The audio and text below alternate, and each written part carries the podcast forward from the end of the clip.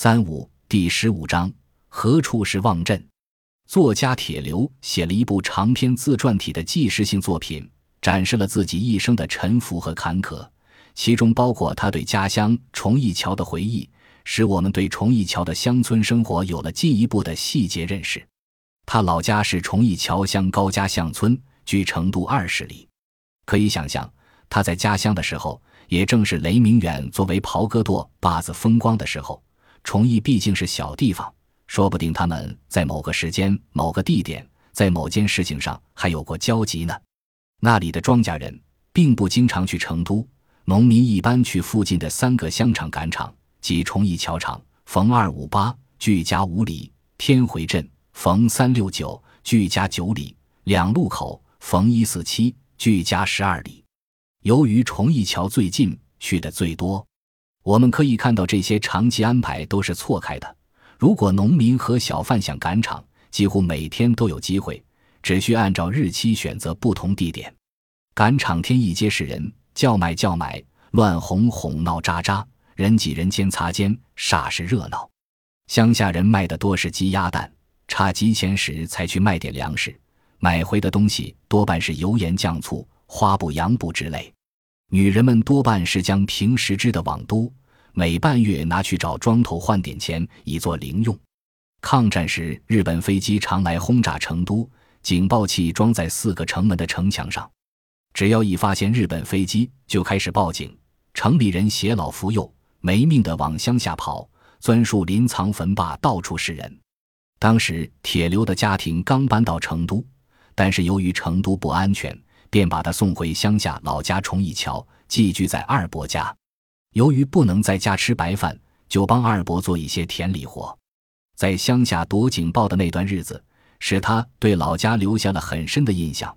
这是一座品字形院子，有四间住房，外加两个横厅，一个下屋，一个装稻谷的仓屋，外加磨坊、牛圈、堂屋。院子四周是泥坯土墙，院子后面是茂密的竹林，竹子又多又密，四季阴凉。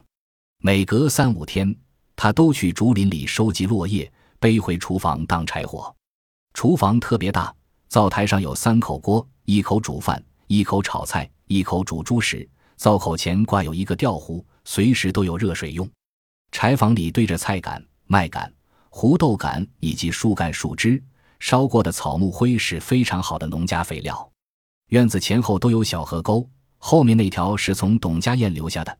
清凉的水围绕竹林缓缓流淌，还有一小段进入了竹林，上面放上几块石板做洗衣服之用。夏天，他喜欢光着足在沟里玩水，凉凉的感觉使人心旷神怡。前面那条河沟很宽，是陈家碾流下来的水，水深湍急，他从来不敢下水，架打渔船在河面上打鱼。他们并不用网，而是靠鱼老瓜一叶扁舟，鱼老瓜站在船舷上。打鱼人手一挥，他们就钻进水里，不一会儿就把鱼衔上来。渔夫把鱼放在鱼篓里，然后奖励一条小鱼。他们的脖子上带着一条铁箍，使他们无法吞进大鱼。家乡留给他的美好的记忆，像是一幅画、一组诗、一首歌，深深地刻在他心里。铁流这里对崇义桥老家的描写。和前面第二章白锦娟所记叙的九里桥富太婆的房屋和环境状况，真是非常相似。可见当时川西平原农民的居住环境，基本上和这些描述差不多。他们的居住环境和条件，比我们过去想象的旧社会的农民状况，实际上要好得多。抗战胜利后，内战爆发，秩序很不安定。为了维持治安。乡河村都组织了自卫。铁流的二伯家有一支马枪，一支步枪，晚上轮流去不远的腰店子守夜，防范土匪。乡间的生活越来越困难。到了二三月青黄不接的时候，穷人成群结队到有钱人家抢粮，叫吃大户。但到庄稼成熟的时候，吃大户便不见踪迹了。乡长宋炳光又是哥老会的大爷，穷人听他招呼。只要吃大户不闹得太过分，他也就睁只眼闭只眼。这里他提到的乡长兼袍哥大爷宋秉光，从时间和当时所担任的职务看，有可能就是沈宝元报告中的童念生。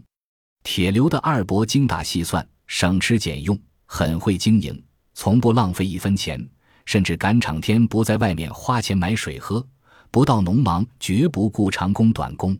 这样家道逐日兴旺，到一九四九年前夕，积攒了不少钱，购置了田土，常常翻地气看，并告诉家人：“我种了一辈子田，现在才有了自己的土地。这东西贼娃子偷不走，蚌客抢不走。”只有不争气的子孙才卖掉，但是好景不长，土改时他差点被划成地主成分。他好说歹说，经过反复查实，最后定为自耕富农，买的田土全被征收。因为按土改政策规定，地主的田产是没收，富农的田产是征收。他为此气得半死，常常捶胸顿足地说：“那田地是我辛苦大半辈子挣来的钱买的，怎么一下就成了人家的了？”此事对他打击甚大，自此闷不作声，不久开始吐血，后来在大饥荒中饿死。铁流的这些描述，生动反映了在政权更迭的那个时期，一个普通农户的经历。对不少完全没有田产的佃农来说，他们可以从土改中分到一块田地，实现祖辈没有实现的梦想；对几代人辛苦积累田产的地主和富农来说，便是他们噩梦的开始。对于本书的主角袍哥来说，他们近三百年的历史，也终于走到了尽头。本集播放完毕，感谢您的收听，喜欢请订阅加关注，主页有更多精彩内容。